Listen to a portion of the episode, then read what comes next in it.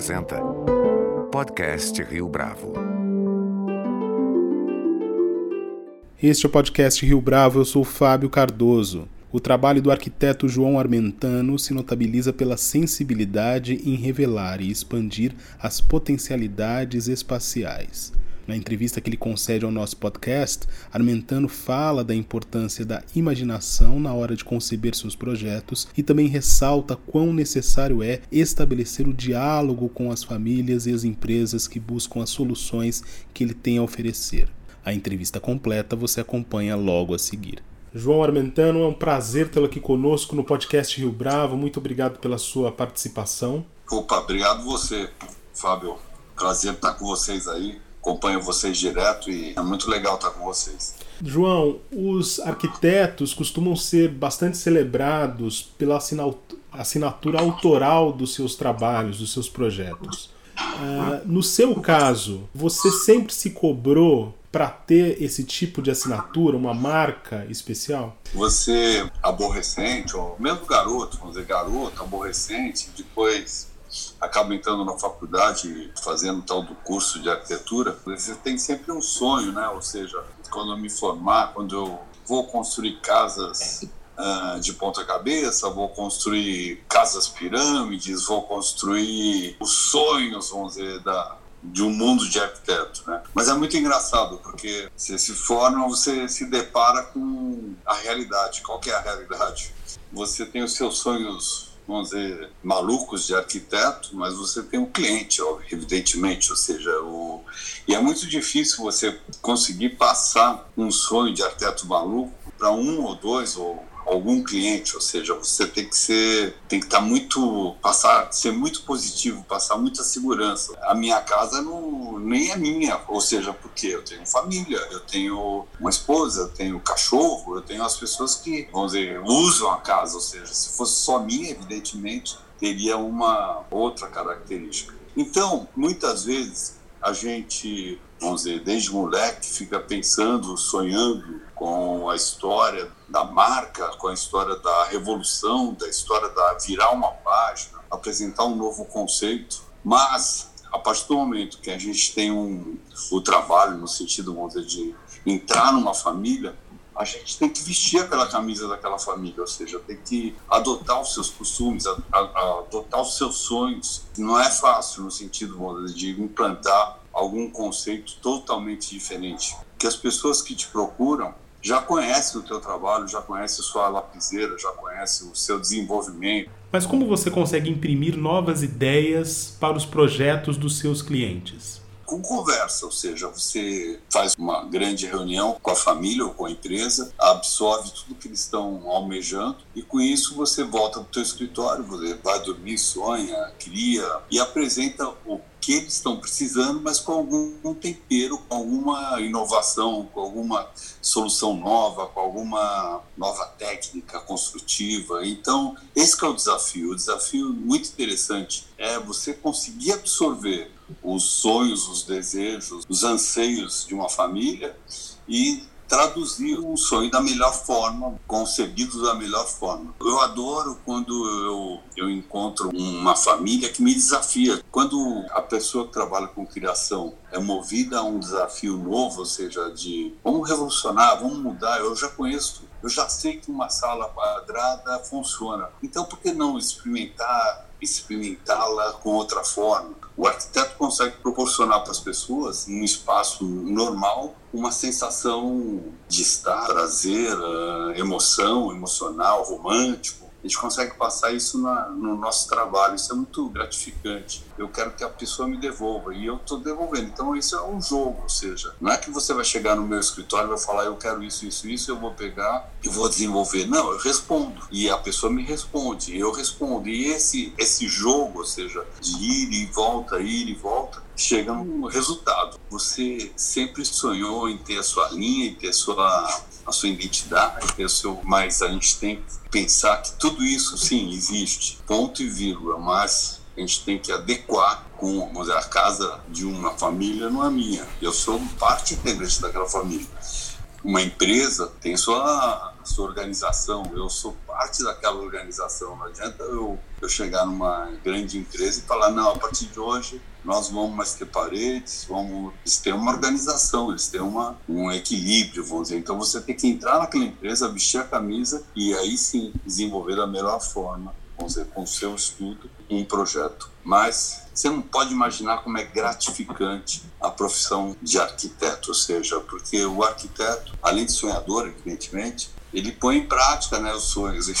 Isso é uma delícia, vamos concordar, né, José? Você pôr em prática sonhos José, é maravilhoso. Queria que você me levasse para mesa no exato momento da criação. Qual é a importância do sonho para colocar essas iniciativas, essas ideias em prática? O processo criativo, ele nasce de um ponto emocional. Deixa eu te explicar melhor. Não adianta o meu time não tá ganhando, não adianta a minha esposa tá brigando comigo, não adianta os meus amigos não me ligarem, que aí não sai nada. Ou seja, você tem que ter um momento espiritual, fazer uma, uma saúde espiritual muito boa, no sentido, vamos dizer, você tem que estar de bem com a vida, você tem que estar feliz. E o criador, ele fica 99,9% dormindo ou acordado, uh, sonhando, pensando, pesquisando, uh, analisando, para poder somar nos seus trabalhos a mais. Por quê?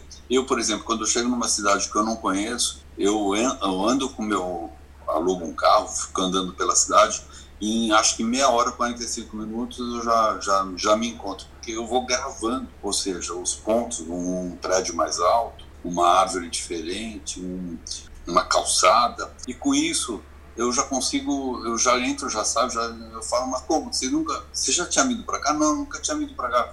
Mas é porque você tem a tal da sensibilidade, vamos dizer, de, de abraçar os, os locais, vamos dizer, o, você tem uma, um outro foco. É impressionante, vamos dizer, isso me acompanha desde pequeno. Eu, eu saía com meus pais para restaurantes novos, a gente sentava, passava seis ou oito minutos, eu falava, onde é o banheiro? Mas não é que eu precisava ir no banheiro é que eu queria saber como é que o arquiteto tinha resolvido o banheiro do novo restaurante para poder amanhã, quando eu fizesse algum restaurante, ver se a solução dele foi boa ou não foi boa. Então, isso é muito importante também, não é só ver o, as soluções certas e ver as soluções erradas também para você eventualmente nunca vir a poder fazer alguma coisa errada parecida, entendeu? Isso é muito importante. Não é só importante ver os, os bons detalhes, e sim também os, os detalhes errados. Como vive muito no mundo da lua, no sentido do sonho, no, no sentido da, da criação, no sentido da vamos virar uma página, vamos criar uma. Você tem que muitas vezes trazer para a Terra e falar, poxa, calma, aqui, aqui é mais. Vamos parar um pouco, senta um pouco, que faz parte mesmo do, da gente mesmo, vamos dizer. João, em um depoimento sobre um projeto que você realizou, eu pude perceber um certo entusiasmo para a integração entre natureza e concreto. Eu me refiro a um projeto aqui do interior de São Paulo. Qual é a importância desse casamento para o seu trabalho? 99,9% das, das minhas obras, as pessoas entram e falam: Nossa, eu tive num, num projeto teu que eu adorei. Aonde que é? Poxa, aquele lá eu já fiz há muitos anos. Mas tem uma um certo link nas ideias. Qual que é? Principalmente esse que você está chamando a atenção, ou seja, eu particularmente tento provocar o máximo mais um pouco de uma casa bem iluminada, uma casa que funcional, que você seja sustentável, você tenha é, que não precise você acender a luz ou, ou ligar um ar condicionado para você estar tá se sentindo bem. Então eu, eu tenho essa proposta muito grande, ou seja, nos meus projetos, de, de criar, proporcionar essa integração externo interno. Eu estou compartilhando visualmente a vegetação natural aqui, eu estou compartilhando visualmente o do sol, o brilho da luz. Isso para mim passa uma sensação de conforto, que isso é nos meus projetos é uma das coisas mais importantes, ou seja, você ter a casa evidentemente prática, bonita, mas confortável. Que é coisa mais maravilhosa do que a natureza, do que a, as cores, a vida, ou a emoção do, do dia a dia. E outra coisa que eu gosto muito é é de fazer a magia dos espaços, eu explicar melhor. Um espaço vivo é um espaço que às 8 horas da manhã ele é de um jeito, às 10 ele vai virando um, um, outro, às duas ele tem outra outra luz, outra emoção, outra outra vida, e com isso você não tem um espaço engessado, um espaço duro. Ele vai ganhando, vamos dizer, vários climas, várias emoções, vamos dizer, vai proporcionando várias emoções. Eu até criei agora, uns meses atrás, uma peça, uma louça sanitária, que eu joguei esse conceito. Conforme ela tem um, um movimento muito interessante, diferente, ou seja, ela não é uma, uma coisa, uma, um lavatório retangular e bom. Ele tinha uma, umas formas irregulares. E eu falava que ela é uma peça, uma, uma louça viva, porque na parte da manhã, quando eu vier escovar meus dentes ou acordar, ela vai estar com uma luz. Uh, se eu voltar lá ao meio-dia, ela vai estar com outra, outra sombra, outra vida. E o final de tarde também, ou na luz artificial, quando eu acender, ela vai dar sempre uma emoção diferente. Ou seja, a natureza para nós, evidentemente, é o que a gente tem mais maravilhoso no mundo. Ou seja, não adianta eu ter um, uma belíssima construção, mas né, eu gostaria de ter uma belíssima construção integrada com essa, esses valores naturais. E outra coisa muito importante que eu quero te falar: tudo isso que eu estou te passando não é um conceito do João Armentano, não. Isso aqui é um conceito mundial. Em, na Itália, no Japão, aqui no Brasil, nas grandes cidades, nas pequenas cidades. Por quê? Conforme a gente está com a tecnologia muito forte, a gente está ficando cada vez mais distante desses elementos naturais. Então, quanto mais a gente proporcionar nos nossos projetos, nas nossas vidas, essa aproximação com a natureza, aquele seu subconsciente vai ficando mais confortável, vai ficando mais acariciado, mais gostoso. Ainda falando dos seus projetos, tem um outro que me chamou bastante atenção, que é do Hotel Unique. Eu queria que você contasse pra gente quais foram os princípios norteadores que marcaram aquele projeto. A gente está falando aqui já de um espaço interno nesse caso, né? Cada vez que eu, eu entro em qualquer hotel no mundo inteiro, eles olham assim meu nome. Oh, you are here, please, don't look. Uh, vamos te dar um upgrade. Então, eles pensam que eu sou rei da, da cocada verde no mundo inteiro, onde no, numa cidadezinha ou numa grande capital, eles olham e eles pensam: esse cara é o do Hotel Nick. É um hotel super diferenciado, muito sucesso. Mas calma é uma parceria com o mestre dos mestres, Rui Otaki.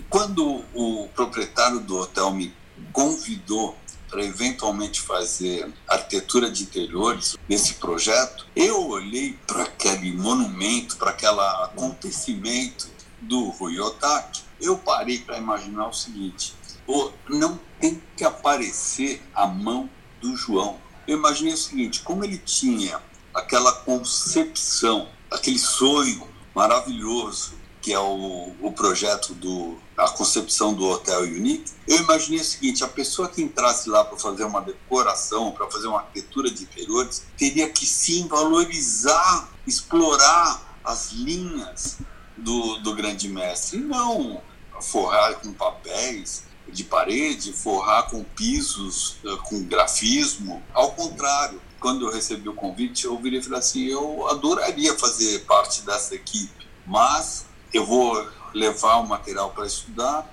e te apresento. Quando eu fui apresentar para o grupo, eu virei e falei assim: gente, nós temos aqui uma obra de arte, vamos fazer um foco em cima da arquitetura, valorizando as linhas do mestre Rui Otaki. E foi aí que nasceu o projeto de interior do Hotel Unique com muito sucesso. Porque como ele tem um desenho muito forte do Rui Otaki, eu explorei de tal sorte, ou seja, uh, valorizando, ou seja, com iluminação, valorizando. Você vai reparar que conforme ele tem aquele desenho de uma meia-lua, assim, tem partes, tem lugares, os quartos periféricos do, do prédio, eles são com curvas. E você vai reparar que na evolução você sai com mesas dessas curvas, você sai com elementos, vamos dizer, você está explorando, exploramos as linhas do sonho do Ryotaki e com iluminação, ou seja, jogou focos de iluminação, exploramos, vamos dizer, destacamos,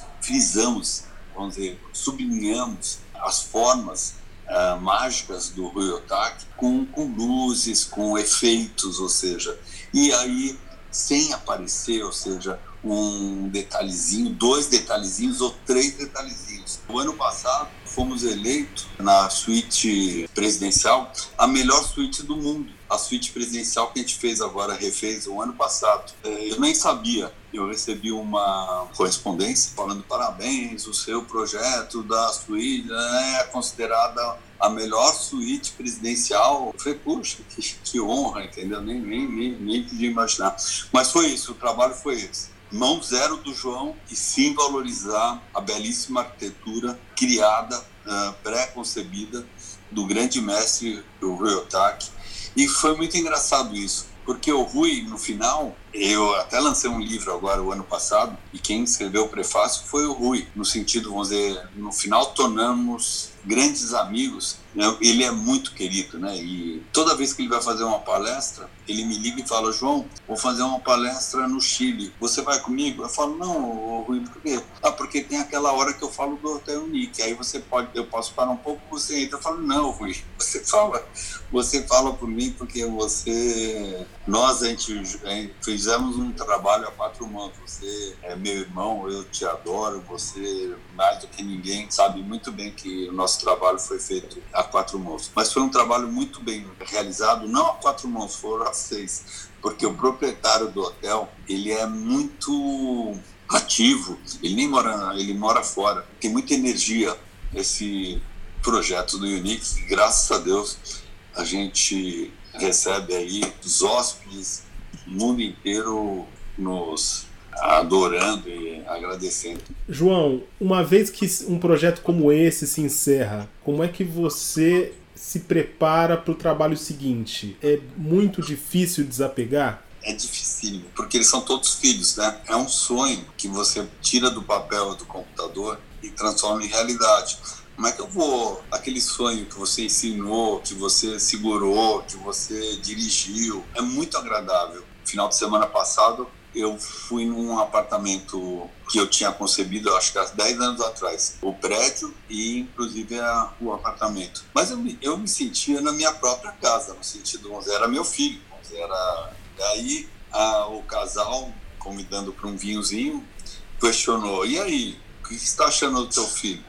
Eu falei, olha, ele continua lindo, bem solucionado. O projeto é um filho do arquiteto o projeto é uma extensão da cabeça, é uma evolução, é uma. Você não está entendendo. Uma das coisas que eu gosto muito de fazer quando eu tenho um, horário livre é correr, vamos dizer, ou de carro, ou fazer uma visita inesperada, vamos dizer, um projeto teu, vamos dizer, a pessoa primeiro, aí você entra e começa a falar, nossa, olha aqui, puxa, como ficou agradável, é muito legal. Um projeto, ele, ele tem vida, né? O projeto eles são vivos, né? E são coisas que nasceram de uma emoção, nasceram de um pensamento e estão lá. E a família, ou a família, ou o usuário, quando te passa o, a emoção de estar lá, que já passou por lá, como vivem lá, isso, então você também, você faz parte, você é o pai, né? Você está lá junto, bons fluidos, está te dando, passando boas energias, vamos dizer, isso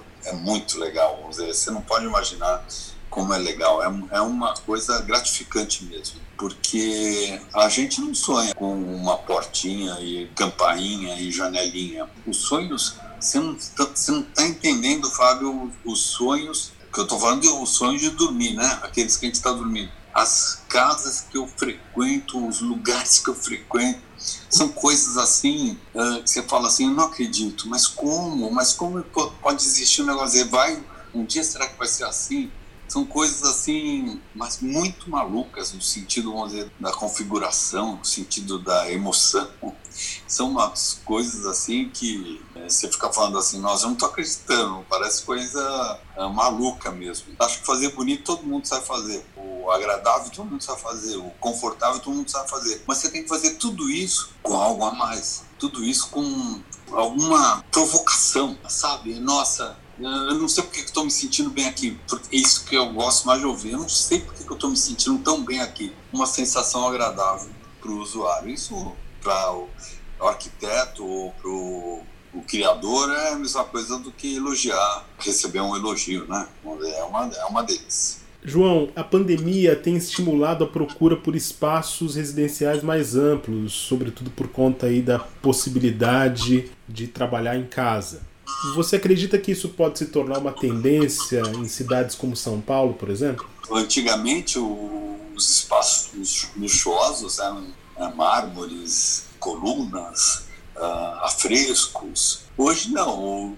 O espaço luxuoso é um espaço amplo é um espaço ventilado, é um espaço confortável, né? Infelizmente, com a pandemia, as pessoas se sentiram, primeiro que inacreditavelmente, nunca ninguém no mundo tinha passado pelo que a gente está passando. Então, nunca ninguém teve um momento mais de 15 dias ou mais de 16 dias no celular. Com essas duas semanas você usando o teu lar, você começou a observar e falar, mas não está faltando um lugar para ter um para eu ter um call. Então tá faltando um lugar. O meu banheiro, eu não estou gostando do meu banheiro. Uh, o meu quarto não funciona você começou a, ver a casa com outros olhos que a gente nunca tinha reparado. Ou seja, a gente sempre saiu às 7 horas da manhã, eventualmente nem vem almoçar em casa, chega para o jantar e vai dormir. Então, a tua vida na casa era muito escassa, era uma coisa muito remota, né? A partir do momento que as pessoas começaram a usar a casa, elas começaram a pensar, mas essa janela não está funcionando, mas esse espaço é pequeno, esse espaço é grande. 90 90% dos projetos que estão sendo elaborados hoje lá no escritório são com a preocupação de você poder, evidentemente, ter o tal do home office. Ou seja, o home office eu acho que ele chegou com a pandemia e eu tenho certeza absoluta que ele vai ficar mesmo. Para que, que eu preciso para o meu escritório me deslocar uma hora, uma hora e 15 minutos, uma hora e 30 minutos? Porque funciona tão bem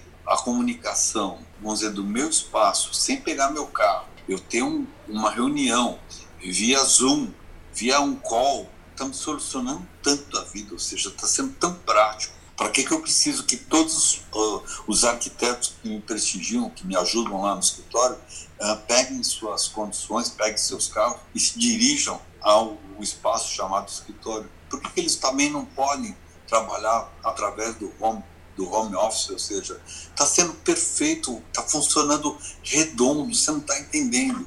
Se o arquiteto, o profissional que me ajuda, for trabalhar meia-noite, for trabalhar duas horas da manhã, se for traba não trabalhar duas horas da tarde, mas ele cumprir com a meta, para mim, eu estou preocupado em bater cartão, em ter lá uma presença, o que, que é isso? Eu já vinha trabalhando pré-pandemia com integração de espaço, ou seja, hoje em dia, como eu estava te falando, uh, o luxo está no, nos grandes espaços, ou seja, isso é um, um grande espaço, é um espaço super, hiper luxuoso. A partir do momento que eu integro pequenos espaços, criando um só pouco maior, já te passa uma sensação mais, vamos chamar luxuosa, mas mais confortável, né? mais arejada, mais ampla, né? Só que teve, teve o problema do, dos espaços reservados com a pandemia, que é uma vez que eu tenho os espaços todos integrados, eu não tenho condição dos meus filhos estarem estudando ou de eu estar tendo uma reunião, um call, vamos dizer, reservado. Então, vamos dizer, os grandes espaços, sim, vão continuar presentes nos meus projetos uh, integrados, espaços integrados. Mas hoje já entrou a preocupação de a gente ter algum, pelo menos algum espaço pequeno que seja, mas reservado para você poder ou ter uma aula online, as crianças, ou ter uma, uma comunicação com o cliente. Então, o home office chegou com muita força, entendeu? Uma, muita força mesmo. Como que você lida, João, com as referências para o seu trabalho? De certa forma você adiantou isso já, falando do, da importância do olhar, mas como é que o trabalho de outros arquitetos, ou mesmo de outras manifestações artísticas, se impõe no seu dia a dia como criador? Eu sou um grande pesquisador, ou seja, eu, como eu te falei, desde garoto, que eu entro em espaço público quero saber como é que foi resolvido, solucionado e tal. Um prazer meu de adolescente era subir em prédios em construção e descer andar por andar para ver cada modificação que foi feito em cada unidade. Vamos dizer, era coisa de, de maluco. Mas, falando dos meus colegas, vamos dizer, eu, eu vejo um, um trabalho muito ligado mesmo com a ideia a elaboração, mas não o estético. Deixa eu explicar, calma, calma, calma. Tem um tipo de profissional que trabalha com a plástica e esquece a funcionalidade, esquece o, a praticidade e uma bela plástica. A gente costuma dizer no nosso meio que são arquitetos uh, suspensórios, que é uma coisa só que está lá segurando, mas não pode tirar o suspensório que não cai a calça. Então, são efeitos bobos, assim, entendeu? Mas existe, vamos dizer, cada vez mais uma classe unida assim falando não eu acho que a casa tem que ser bonita evidentemente as construções a, o trabalho da arquiteto deve ser bonito evidentemente mas sim com a preocupação sustentável e é, funcionalidade ou seja não adianta ou seja não adianta ser belo e isso a nossa classe pega muito no pé vamos dizer do do arquiteto plástico sem função sem função. A gente tem é, profissionais aqui no mundo e no Brasil que, vamos combinar, são super exemplos, são super conceituados, são meus ídolos, ou seja, o grande mestre dos mestres brasileiro, que é o Oscar Niemeyer, ele, vamos combinar, ele há não sei quantos anos atrás, 50 ou 60 anos atrás, ele tem uma lapiseira com uma força, ou seja, e atual, né? O senhorzinho lá, 50 ou 60 anos atrás, desenhou de tal sorte que é uma a obra é moderna até hoje, ou seja, você vê a oca aqui em São Paulo, no, no Parque do Ibirapuera. Para mim, eu entro naquela oca lá, eu fico ah, assim, boquiaberto no sentido, vamos dizer, da sua expressão, no sentido da sua forma plástica. Eu admiro muitos profissionais mais brasileiros e internacionais. É aquilo que eu estava te falando. Eu acho que gente, nós profissionais, a gente deveria sim estudá-los e ver o que deu certo para eles e tentar até usar nos seus projetos. E o que deu errado, a gente procurar não usar e esquecer. Várias eh, pessoas que eu admiro, né, no meu meio e, e o chapéu.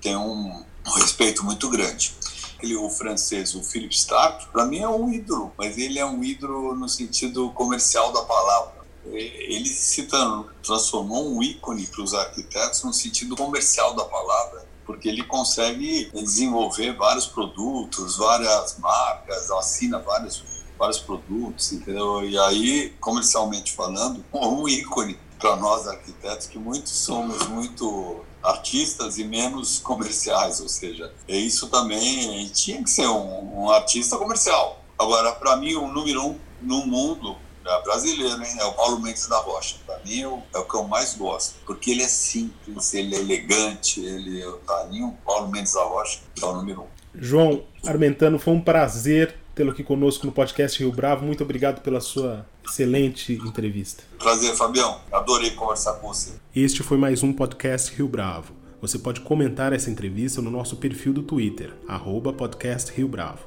ou no Facebook da Rio Bravo. A nossa lista completa de entrevistas está disponível no Apple Podcasts, no Deezer, no Google Podcasts, no SoundCloud e no Spotify. E no aplicativo O Guia Financeiro, além dos nossos podcasts, você encontra muito mais conteúdo sobre o mundo da economia em diversos formatos.